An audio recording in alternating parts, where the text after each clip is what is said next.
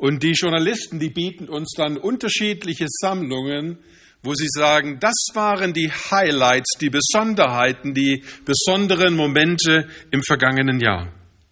Sie erwähnen dabei verschiedene Erfahrungswirklichkeiten unseres Lebens. Auf der einen Seite vielleicht die Politik, für den einen die Bundestagswahl, die zurückliegende, für den anderen die Proteste in der Ukraine.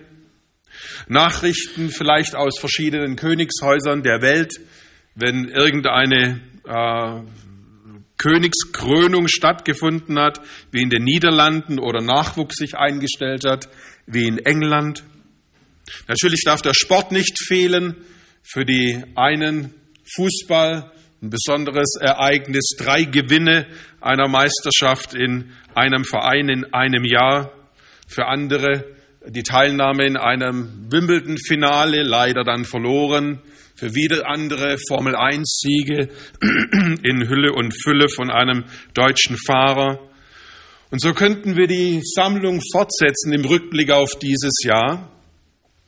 Und es ist nett, wenn wir dies tun und so auf ein erlebtes Jahr zurückschauen, was vielleicht die Menschheit bewegt hat. Aber viel, viel interessanter ist es noch einmal dabei, dann persönlicher zu werden und zu fragen, was ist denn auf Ihrer Liste der bedeutendsten Ereignisse im zurückliegenden Jahr? Sind es Bereiche aus Beruf, irgendein berufliches Ziel erreicht im vergangenen Jahr, eine Beförderung oder irgendetwas sehr gut gelungen. Im Bereich der Familie, wo Dinge besonders gut gelaufen sind, vielleicht in der Erfahrungswelt der Familie. Vielleicht ein Urlaub, den man verbracht hat, ein lang erwünschter Urlaub an einer bestimmten Stelle, an einem bestimmten Platz, in einer, zu einer bestimmten Zeit. Und so könnten wir auch da die Reihe fortsetzen. Wir können aber den Bogen auch noch ein bisschen weiterspannen und nicht nur fragen, was war das Highlight im vergangenen Jahr, sondern wenn wir sagen würden, jetzt blicken wir mal auf das zurückliegende Leben zurück. Was waren da die Highlights? Was sind die bedeutendsten Ereignisse? Und dann vielleicht nicht nur persönlich, sondern auch dann die Frage persönlich und global. Wo würden Sie sagen, wenn ich eine Liste mache von fünf bedeutendsten Ereignissen, aus meiner Geschichte und der Geschichte der Welt. Diese fünf wären mit dabei. Und dann will ich an dem Punkt fragen, nun welche Stelle nimmt der christliche Glaube dann ein? Weihnachten. Die Tatsache, dass Jesus Christus Mensch geworden ist, geboren wurde, später dann am Kreuz gestorben ist, auferstanden ist und heute lebt? Welche Bedeutung hat Weihnachten für Sie? Und der Frage will ich heute Morgen noch mit Ihnen nachgehen anhand von zwei biblischen Texten, die Sie hier vorne sehen. Einmal aus falsch geschrieben Johannes, Lukas 2, 8 bis 15. Lukas 2, da blättern wir ganz, ganz schnell weiter. Ähm, ich kann gerade leider nicht weiterblättern, aber ihr helft mir bestimmt. Lukas 2, 8 bis 15 ist der erste Text und der zweite Text wird sein aus dem ersten Petrusbrief. Ähm, der erste, wie gesagt, aus dem Lukas-Evangelium. Ein Text, der in den Weihnachtsgottesdiensten gelesen wurde. Ein Text, den Sie vielleicht sogar zu Hause gelesen haben in einer Weihnachtsfeier im Familienkreis. Ein Text, der die Weihnachtsbotschaft der Engel wiedergibt. In der Umgebung von Bethlehem, so schreibt Lukas, waren Hirten, die mit ihrer Herde draußen auf dem Feld lebten. Als sie in jener Nacht bei ihren Tieren Wache hielten, stand auf einmal ein Engel des Herrn vor ihnen und die Herrlichkeit des Herrn umgab sie mit ihrem Glanz. Und sie erschraken sich sehr. So führt Lukas diese Weihnachtsbotschaft, die dann folgt, der Engel ein. Er beschreibt hier einen sehr normalen Tag für die Hirten, die dort waren. Die der Arbeit nachgegangen sind, wie sie sie jeden Tag versehen haben, am Morgen aufgestanden, am Morgen nach den Schafen gekümmert, die Schafe versorgt den ganzen Tag über, am Abend die Schafe wieder in die entsprechenden Hürden zurückgebracht, gezählt und geschaut, dass alle am Platz sind. Ein ganz normaler, gewöhnlicher Arbeitstag für die Hirten der damaligen Zeit. Aber dieser normale Tag wird plötzlich zu einem ganz besonderen Tag, berichtet Lukas. Und zwar ist Ursache, so sagt der Text, dass ein Engel des Herrn mitten in die sichtbare Wirklichkeit der Hirten tritt. Wir lesen in den biblischen Berichten und wir sehen es auch nachher im Text, die Engel sind in der Regel zu Hause in der unsichtbaren Wirklichkeit umschrieben mit dem Begriff Himmel. Und hier lesen wir davon, dass plötzlich ein Engel aus der unsichtbaren Wirklichkeit in die sichtbare tritt. So wie ich jetzt einfach von hier runter auf die untere Ebene treten könnte, ein Schritt, so macht der Engel damals den Schritt aus der unsichtbaren in die sichtbare Wirklichkeit. Und wir lesen in den biblischen Texten, dass wir eine Vielzahl von unterschiedlichen Engeln in dieser unsichtbaren Wirklichkeit haben. Wir haben einmal Engel, die von der Erscheinung her ganz klar als himmlische Boten zu identifizieren sind. Wenn sie beschrieben werden in der Bibel, ist oft die Erwähnung von einem großen Lichtglanz, von bedeutenden großen Erscheinungen, teilweise mit mehreren Flügelpaaren. Und es ist kein Wunder, dass der Engel nachher sagen wird, fürchte dich nicht. Wenn so eine Erscheinung plötzlich aus der unsichtbaren Wirklichkeit in die sichtbare tritt. Ich weiß nicht, wie es Ihnen ergehen würde.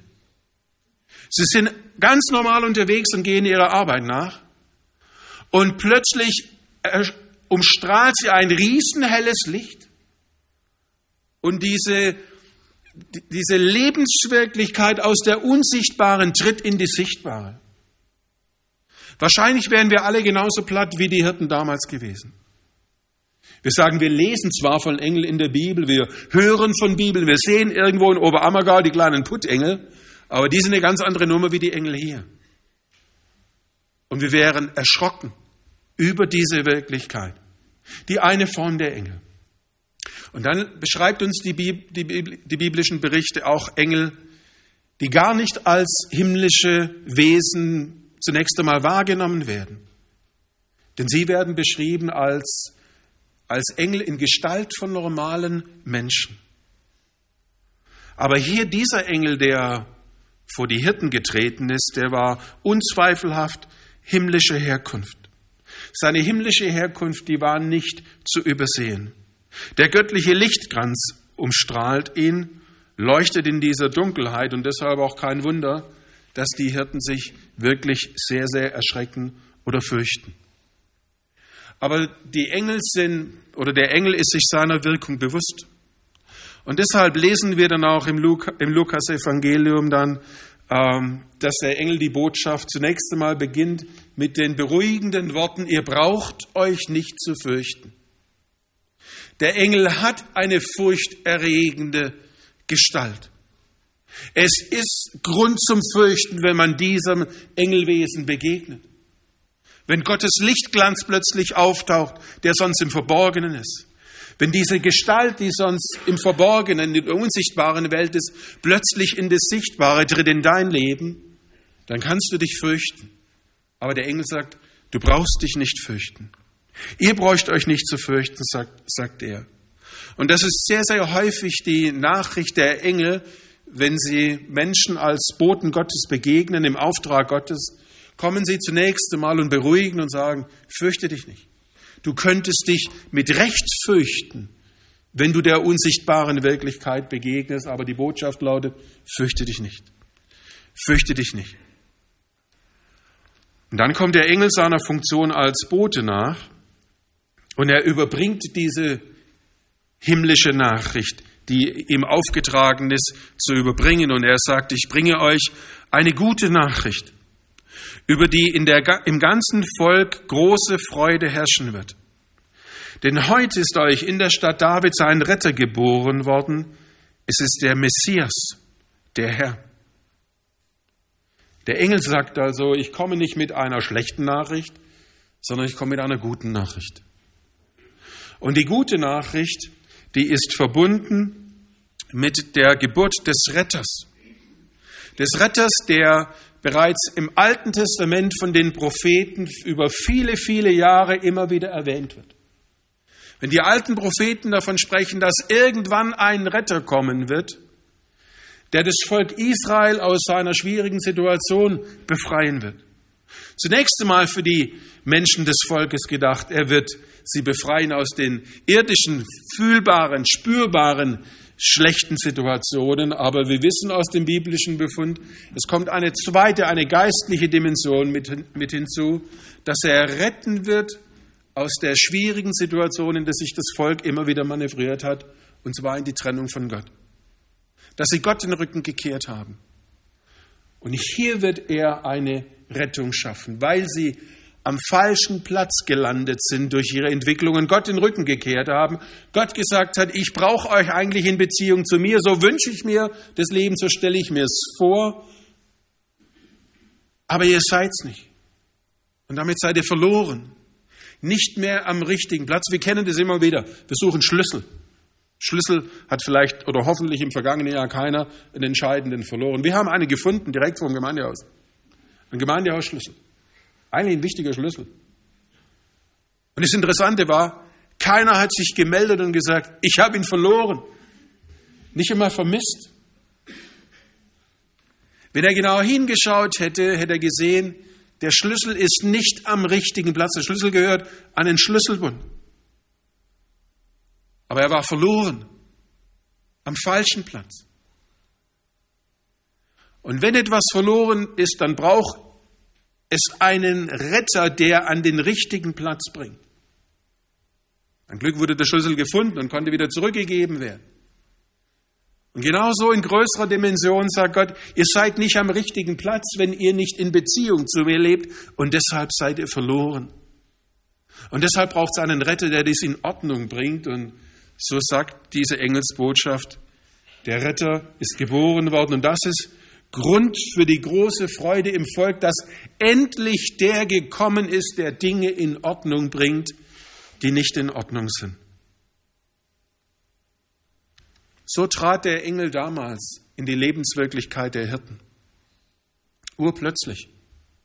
Vom einen Moment zum anderen. Und ich bin der Überzeugung, dass Engel heute noch genauso real sind wie damals. Sie sind in der unsichtbaren Wirklichkeit noch heute genauso aktiv wie damals. Und wenn Sie die biblischen Texte lesen, dann lesen Sie dort spannende Beschreibungen, was die Engel heute tun in der unsichtbaren Wirklichkeit. Aber sie sind genauso real noch in unserer sichtbaren.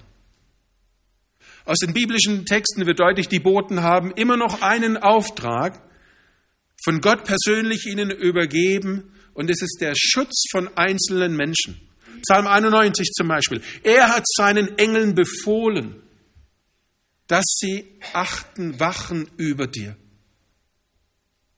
Das ist auch heute noch der Fall.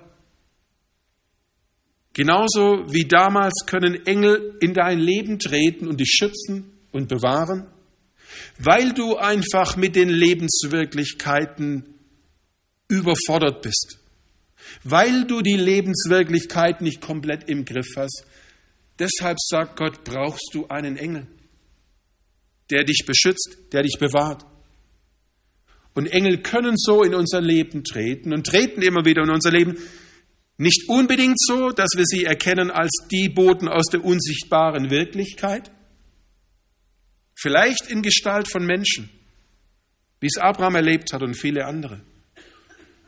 Aber diese Lebenswirklichkeit ist genauso noch da wie damals. Und deshalb die spannende Frage, rechnest du mit dieser unsichtbaren Wirklichkeit Gottes?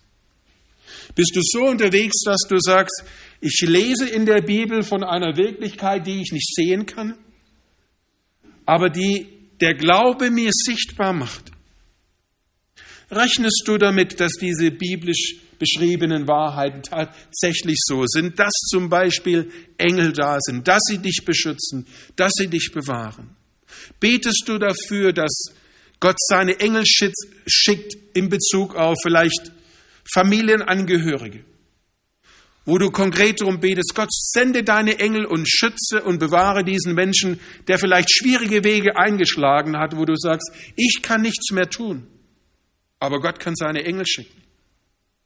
Oder beten wir so für unsere Missionare, die unterwegs sind, für die wir menschlich gesehen nicht viel tun können, aber wo wir sagen können, wir können beten, dass Gott seine Engel schickt. Und wie wichtig das ist, will ich euch heute Morgen erklären an einer Begebenheit, die ich vor Jahren gelesen habe, eine Erfahrung von einem alten Pfarrer, die ich seither nie vergessen habe. Dieser Pfarrer hat seinen Dienst versehen an, an, in einem Land, an, an einem Platz, an dem der Glaube an Jesus Christus nicht auf der Hitliste ganz oben stand, auf der Dinge der gefragtesten Elemente, sondern auf der Anti-Liste. Dort hat man gesagt, Menschen wie dieser Pfarrer, die müssen aus dem Weg geschafft werden. Ihnen muss der Einfluss entzogen werden. Wie heutzutage Christen verfolgt werden, wie wir jetzt gerade wieder in den Nachrichten gehört haben, Attentäter sprengen einfach eine Gruppe von Christen in die Luft durch Autobomben, die einen Gottesdienst einfach verlassen haben. Und so war der damals unterwegs, der Mann in einem schwierigen Land. Und eines Tages tritt eine Gruppe von bewaffneten Männern in sein Arbeitszimmer. Und er kennt die Situation in seinem Land, weiß, dass er dort nicht gern gesehen ist mit dem, was er tut und mit dem, was er sagt. Und er befürchtet das Schlimmste. Er staunt, dass die Männer, die in sein Arbeitszimmer kommen, sich lediglich ein paar Momente mit ihm freundlich unterhalten, dann ihn freundlich grüßen und das Zimmer wieder verlassen. Jahre später trifft er zufälligerweise in Anführungsstrichlein einen dieser Männer wieder, die damals in seinem Arbeitszimmer waren. Und sie kommen ins Gespräch und irgendwann fragt er, was war eigentlich damals los? Warum seid ihr zu mir in mein Arbeitszimmer gekommen, bewaffnet? Und ihr habt euch lediglich nett mit mir unterhalten, als ob wir eine Tasse Kaffee zusammen trinken. Der Mann antwortet ihm dann und sagt, das war ein seltsamer Tag. Wir sind eigentlich gekommen, um dich festzunehmen damit dir das Leben genommen werden kann. Und wir sind in dein Zimmer getreten und plötzlich standen helle Lichtgestalten um dich. Und wir haben uns gefürchtet und haben das nicht getan, was wir eigentlich tun wollten. Und haben geschaut, dass wir so schnell wie möglich den Raum wieder verlassen. Psalm 91. Er hat seinen Engeln befohlen, dass sie über dir wachen. Für den Pfarrer und für mich gibt es keine andere Erklärung wie diese Bibelstelle. Dass damals ein Engel in die unsichtbare Wirklichkeit, in die sichtbare Wirklichkeit getreten ist, mit der Absicht zu kommunizieren. Fürchtet euch. Fürchtet euch vor der Macht Gottes, wenn ihr nicht auf Gottes Seite seid. Erkennt, dass Gott mächtig ist. Und es sagt uns heute, wir müssen mit diesen unsichtbaren Wirklichkeiten rechnen. Und wenn du heute Morgen hier bist und sagst, wenn ich meine Liste anschaue an bedeutendsten Punkten in meinem Leben, dann sage ich, Weihnachten ist ganz, ganz weit oben. Die Geburt von Jesus Christus ist in der Priorität viel wichtiger als berufliche Karriere, viel wichtiger als eine tolle Familie und der ideale Lebenspartner oder was auch immer. Wesentlich wichtiger wie einen Haufen von Freunde auf Facebook und überall und vielleicht sogar in der realen Welt. Wenn du sagst, Jesus Christus ist an der ersten Stelle meines Lebens, dann liegst du vollkommen richtig, wenn du diese Prioritäten setzt. Es ist allerdings für mich auch nachvollziehbar, dass heute viele Menschen unterwegs sind, auch in unserer Stadt, die sagen, mit dieser Botschaft der Engel, der Retter ist gekommen, kann ich nicht viel anfangen. Weil sie sagen, wozu brauche ich einen Retter? Ich bin nicht in Seenot. Ich habe keine Bank, die Bankenrettungen ständig brauchen. Wozu einen Retter?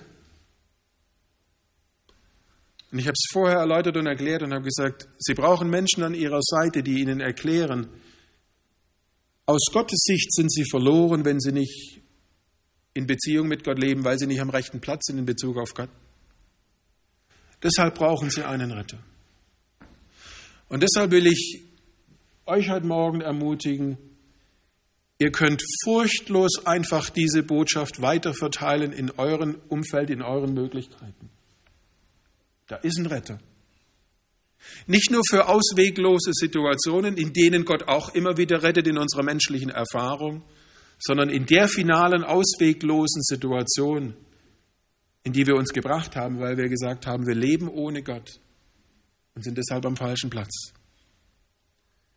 Deshalb brauchen wir den Retter. Und deshalb ist die Botschaft des Engels so wichtig oder der, des Engels so wichtig für uns.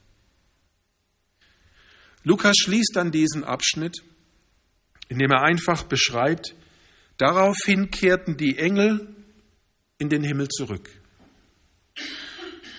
Sie waren auf der sichtbaren Bühne des Lebens. Und dann beschreibt Lukas einfach lapidar, sie ziehen sich wieder zurück in die unsichtbare Wirklichkeit des Himmels. Das heißt aber nicht, sie sind gestorben oder nicht mehr aktiv oder nicht mehr im Leben. Die Engel sind unsterbliche Wesen und sind genauso noch lebendig und aktiv wie damals, nur eben zurückgezogen wieder in der unsichtbaren Wirklichkeit. Und an der Stelle bedenken wir oft auch gerade zu Weihnachten dann noch ausführlich die Bedeutung der Weihnachtsbotschaft für uns Menschen, für die Hirten und so weiter. Ich will heute Morgen noch einen anderen Fokus legen, durch einen zweiten Bibeltext, von dem ich vorher schon sprach. Und zwar die Bedeutung der Weihnachtsbotschaft für die Engel.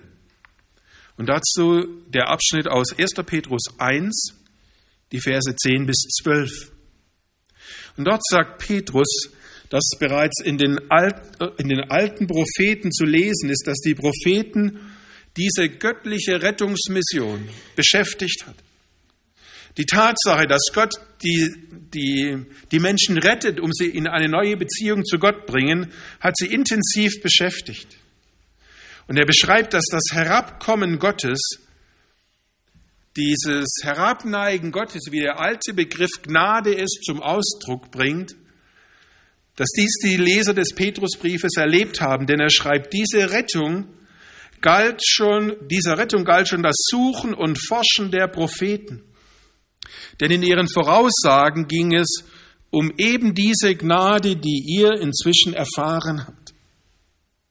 Das sagt Petrus, die alten Propheten haben gesucht und geforscht und wenn er diese zwei Begriffe so hintereinander packt, dann sagt er, die haben nicht nur gesagt, ja, wenn wir zufällig mal irgendwas entdecken, was uns ein Indiz gibt, wann Gott genau und wie Gott die Geschichte dieser Rettung mit sich und Menschen dann realisiert, dann ist es nett. Sondern diese Kombination der zwei Begriffe, suchen und forschen heißt, die haben intensiv gesucht. Die haben gesagt, wir müssen uns auf die Suche machen, wie und wann und was da genau passieren wird.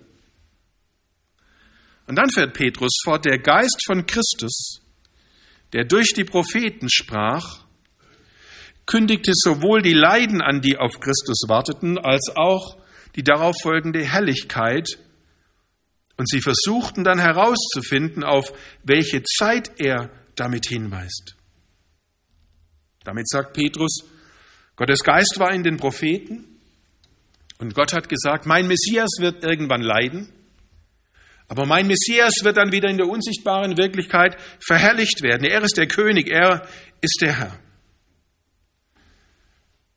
Und deshalb beschäftige die Propheten dann eine spannende Frage im Besonderen. Wann wird dies sein?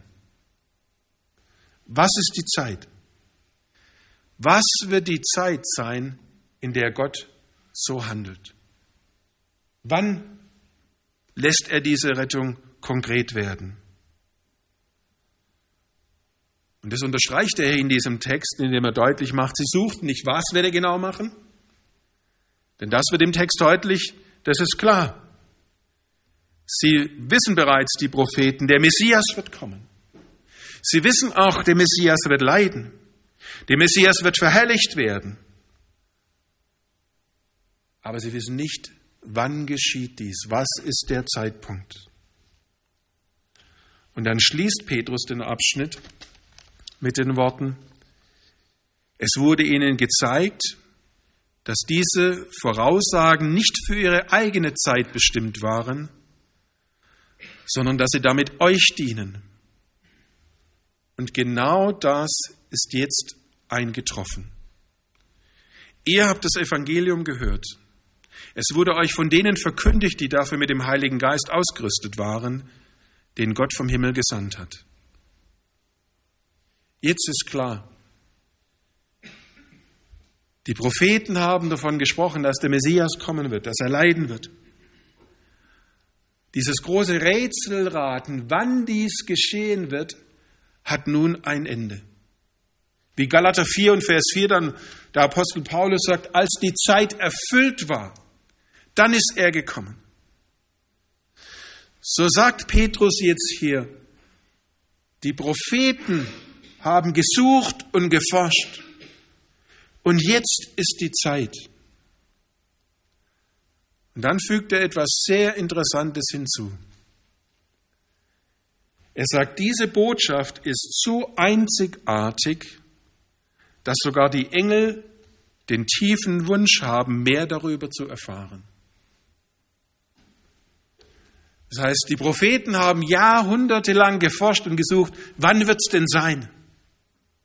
In der unsichtbaren Wirklichkeit haben die ganze Zeit die Engel geschaut, wann wird's denn endlich passieren, dass jetzt dieser Retter kommt und Gott und Mensch wieder zusammenkommen, wie Gott es sich eigentlich gedacht hat.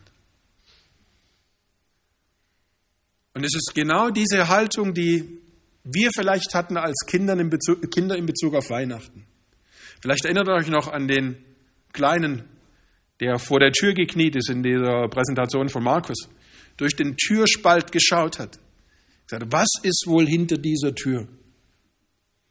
So ging es euch vielleicht lange Zeit in eurer Kindheit an Weihnachten. Die Eltern, die das Weihnachtszimmer geschmückt, den Baum aufgestellt, Geschenke platziert. Und du hast wie der kleine Zwerg, am liebsten wärst du unter der Tür durchgekrochen um zu sagen, ich will wissen, was ist da drin. So hatte ich diese Weihnachtsneugierde umgetrieben und bewegt. Und ich, ich will das wissen. Ich will das sehen. Und Petrus weist uns jetzt hier darauf hin, genau diese Haltung hatten die Engel. Dass sie sagten, wir wollen sehen, wann kommt denn jetzt dieser Retter. Das heißt, wenn die Engel hier erwähnt werden, dann nicht damit wir über ihre Aktivitäten irgendwie spekulieren, ja, was machen denn Engel so den ganzen Tag über, morgens, Mittag, Abend, sondern Petrus erwähnt es hier, um zum Ausdruck zu bringen, wenn wir jetzt wissen, dass dieser Retter geboren ist in Jesus Christus, dann haben wir damit ein Riesenvorrecht. Wie gesagt, die Propheten lange, lange Zeit gesucht die Engel in der unsichtbaren Wirklichkeit die ganze Zeit geschaut, wann kommt es denn jetzt endlich, wann passiert es endlich? Und wir wissen, die Engelbotschaft ist gekommen, der Retter ist da. Christus ist geboren. Wir haben diese Engelsbotschaft hören können, verstehen können. Aber die spannende Frage ist, was bedeutet sie uns? Wie gesagt, noch einmal, die Propheten lange Jahrhunderte gesucht. Sogar die Engel gesagt, wir sind gespannt, wann es passieren wird. Und heute? Heute lesen wir in großen Magazinen, Zeitschriften oder Online-Portalen, wer Jesus wirklich ist. Dass Jesus ein ganz normaler Mensch war.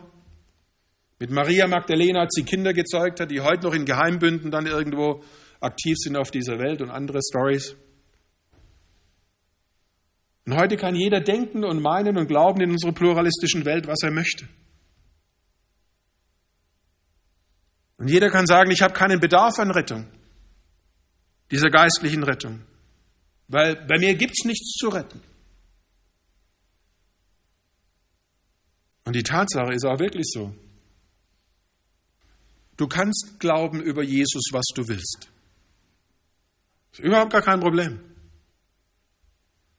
Du musst nur damit klarkommen, dass der biblische Bericht und die biblischen Beschreibungen Realität sind.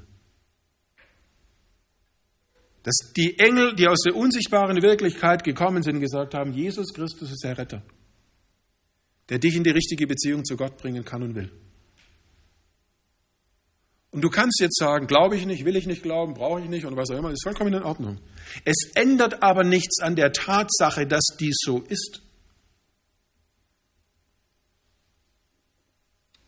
Und von daher kannst du denken, was du willst über Jesus, aber es ist so, er ist der Retter. Und wenn du vernünftig bist, dann nimmst du diese Engelsbotschaft an und sagst, ich lass mich retten. Und dann weiß ich, heute Morgen sind viele von euch hier, die vielleicht schon mehr Weihnachtsfeiern auf dem Buckel haben wie ich Jahre. Und ihr habt diese Engelsbotschaft schon viele, viele Jahre gehört und zur Kenntnis genommen und seid dankbar, dass Jesus Christus euer Retter ist. Aber ich will euch heute Morgen dann einfach nochmal fragen, hat es noch diese Bedeutung wie vor vielen Jahren? Ihr im Bild gesprochen immer noch so unterwegs wie dieser kleine Windelscheißer, sage ich immer, der unter der Tür durchguckt und sagt, ich bin begeistert von dieser Weihnachtsnachricht. Fasziniert von dieser Tatsache, jedes Jahr neu, dass ich wissen kann, was die Propheten suchten und was die Engel versucht haben rauszukriegen, wann geschieht es. Hast du noch diese innere Begeisterung über diese Nachricht, dass Jesus gekommen ist? Dass du sagen kannst, der Retter ist da. Und dass du das Staunen nicht verlernt hast, dass Jesus Christus gesagt hat, du bist mir so wichtig und wertvoll als Mensch. Ich liebe dich so sehr, dass ich meine unsichtbare Wirklichkeit in all der Schönheit, in all dem Lichtglanz verlasse um Mensch zu werden. Geboren zu werden in einem Stall, der keine Luxusherberge war. Aber weil er dich vor Augen hatte, weil er mich vor Augen hatte, weil er uns als Menschen vor Augen hatte, ist er gekommen und hat gesagt, ich liebe euch so sehr, dass ich Mensch werde. Staunst du darüber noch? Ich hoffe, dass du darüber noch staunst. Und egal welche Erfahrungen in deinem Leben sonst drumherum passieren, wie schwierig deine Umstände vielleicht sein mögen, du immer noch sagen kannst, ich staune über diese Wirklichkeit und diese Weihnachtsfreude kann ich mir von nichts oder kann mir nichts auf dieser Welt nehmen. Und zum Schluss will ich dir deshalb einfach noch einmal sagen, wenn du diesen Jesus Christus und sein Kommen an erster Stelle in deinem Leben setzt, der bedeutendsten Ereignisse, dann bist du nicht auf dem Holzweg. Eines Tages wirst du selber auf die andere Seite gehen und vom Sichtbaren in das Unsichtbare gehen. Und dann wirst du sehen, was du geglaubt hast. Und du wirst begreifen, ich war nicht auf dem Holzweg. Ich war richtig unterwegs. Und das sollte uns alle auch ermutigen, einfach mutig in unserem Umfeld, in dort, wo, dort, wo wir sind, persönlich oder als Gemeinde, diese Nachricht einfach weiterzugeben und zu sagen, das Kommen von Jesus ist eine große Freude. Der Retter, der dich in die richtige Beziehung zu Gott bringt und der immer wieder seine Boten, seine Engel schickt, um dir zu helfen, das Leben zu meistern. Und ich kenne keine bessere Nachricht wie diese, dass Gott selbst kommt mit seinen Boten und er sagt, ich helfe euch im Leben klarzukommen. In all den Herausforderungen. Und irgendwann nehme ich euch auf die andere Seite, in die unsichtbare. Und dann sehen wir zusammen, was wir bisher geglaubt haben. Und deshalb habe ich persönlich dieses Weihnachtsereignis an der ersten Stelle in meinem Leben und hoffentlich viele von euch auch. Und dafür will ich zum Schluss danken und beten. Großer Gott, wir danken dir dafür, dass wir dein Wort haben, das uns immer wieder aufzeigst, wer du bist und wie du bist. Danken für diese Tatsache, dass wir heute wissen können, dass du als Retter gekommen bist. Wir staunen können über deine Liebe zu uns, über deine Zuwendung zu uns. Und ich will bitten, dass du uns immer wieder dies aufzeigst, deutlich machst und uns diese große Dankbarkeit ins Herz gibst, dass wir für dich wichtig und endlich wertvoll sind und wir dies an Weihnachten feiern dürfen. Amen.